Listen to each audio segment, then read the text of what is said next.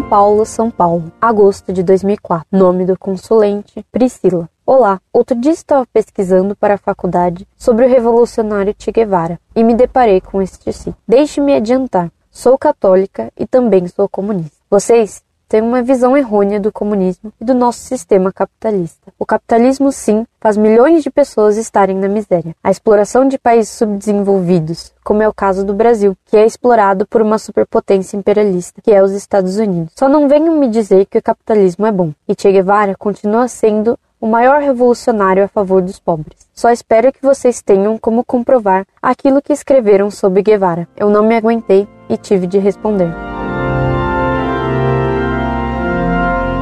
Prezada Salve Maria. Sua carta comprova como se usa o ensino para fazer proselitismo comunista. Você que é universitária faz pesquisa sobre Che Guevara e se afirma católica e comunista. Minha cara, você é um caso de anfibismo ideológico curioso. Se você se diz católica, aconselho-a a fazer uma pesquisa sobre as condenações do comunismo pela Igreja Católica. Pio XI condenou até mesmo o socialismo, dizendo que ninguém pode se dizer católico e socialista ao mesmo tempo. Catolicismo e socialismo são termos inconciliáveis. Isto está na encíclica Quadragésimo Ano e na encíclica Divini Redemptoris, de Pio XI. Pio XI condenou absolutamente o comunismo, o que não significa aprovar sem crítica o capitalismo, pai do comunismo.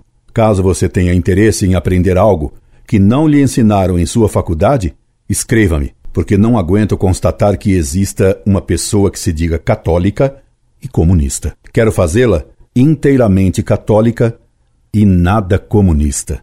E nem capitalista. Orlando Fedeli.